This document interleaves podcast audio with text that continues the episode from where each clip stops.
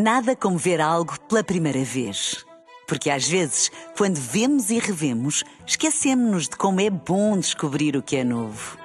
Agora imagine que viu o mundo sempre como se fosse a primeira vez. Zais. Veja como se fosse a primeira vez. Na rádio, no digital, em podcast. Música para sentir, informação para decidir.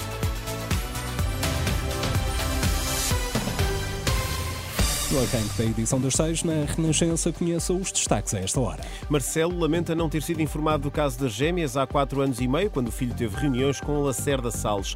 PSP tem homem que realizou disparos junto a um supermercado no Porto. Não há registro de feridos. Caso das gêmeas luso-brasileiras, o Presidente da República lamenta não ter sido informado pelo filho sobre as reuniões que teve com Lacerda Salles. Em declarações aos jornalistas esta tarde, no Barreiro, Marcelo Rebelo de Sousa disse que devia ter sabido desses encontros quando ocorreram há quatro anos e meio. Eu só soube disso agora, eu e os portugueses em geral, não? É? mas eu em particular, uh, e tenho muita pena não ter sabido há quatro anos e tal porque era nessa altura que eu devia ter sabido, não nesta altura, não é?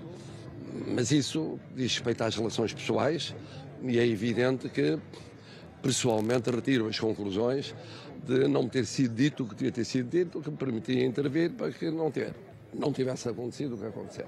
Questionado se voltou a falar com o filho sobre este caso, Marcelo diz que quem tem de falar não é ele, mas quem deveria ter, mas, uh, quem deveria ter falado quando o caso começou, neste caso, o filho. Quem tem de falar, e há quatro anos e meio não sou Mas já falou, Sr. Presidente? Pois eu não tenho que falar, quem tem que falar é que tem que falar. Marcelo Rebelo de Sousa, Presidente da República, esta tarde no Barreiro, à margem do ritual da ginginha, eh, antes da consoada, Marcelo Rebelo de Sousa aqui a pronunciar-se sobre este caso das gêmeas luso-brasileiras. Ainda assim, Marcelo registra com agrado os dados da sondagem que indicam que, apesar desta polémica, somada à crise política, os portugueses mantêm uma confiança de 65% na figura do chefe de Estado, uma consolação que Marcelo Rebelo de Sousa diz registar com satisfação. Vigiar, mas sem alarmismo. É a leitura de José Manuel Lenes, especialista em políticas de segurança à detenção de quatro suspeitos de conspiração terrorista pelos serviços secretos da Áustria indicação que surge no quadro de indícios que apontam para a possível preparação de atentados em várias cidades europeias nesta época festiva. Também a polícia alemã reforçou a segurança em Colónia. Em França foi reforçada a segurança junto às igrejas. Em declarações à Renascença, José Manuel especialista em políticas de segurança, diz não ver motivo para alarmismo e salienta a importância de uma ligação estreita entre autoridades a nível europeu para, para detectar eventuais casos de radicalização. Devemos estar vigilantes, mas tranquilos. Particularmente eh, aquilo que eles eh, invocam é que o Islão está a ser atacado e, portanto, há que vingar.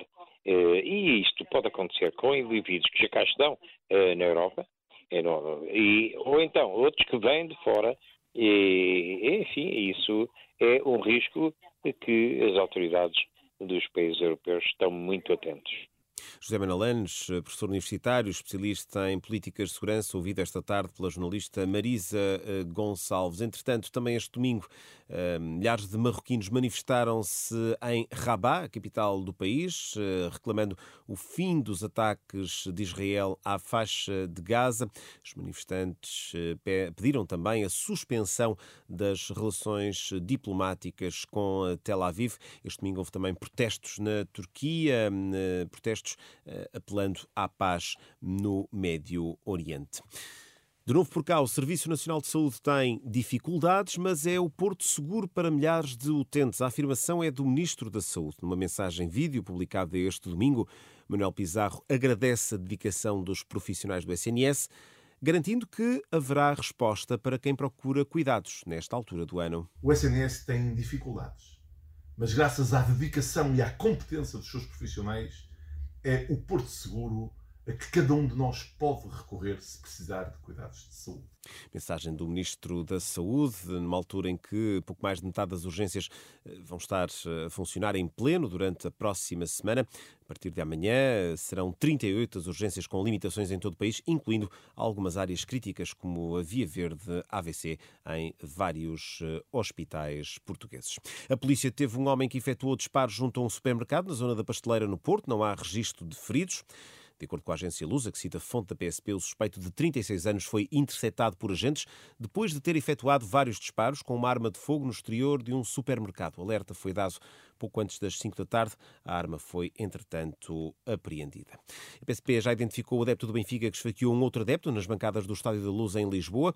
O ataque ocorreu no intervalo do encontro da passada quinta-feira com o Aves, a contar para a taça da Liga. De acordo com o jornal Correio da Manhã, as imagens de videovigilância do Estádio da Luz foram fundamentais para a investigação. A fechar o futebol da Inglaterra, o Wolverhampton venceu esta tarde o Chelsea por 2-1.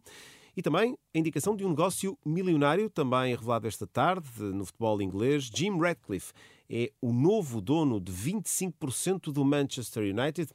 O dono da multinacional química Ineos adquiriu um quarto do capital eh, do clube eh, de Manchester à família Glazer. A Ineos fica responsável por toda a parte desportiva dos Red Devils. De acordo com a imprensa britânica, o negócio está avaliado em 1,4 mil milhões de euros. Nada como ver algo pela primeira vez. Porque às vezes, quando vemos e revemos, esquecemos-nos de como é bom descobrir o que é novo. Agora imagine que viu o mundo sempre como se fosse a primeira vez. Zais.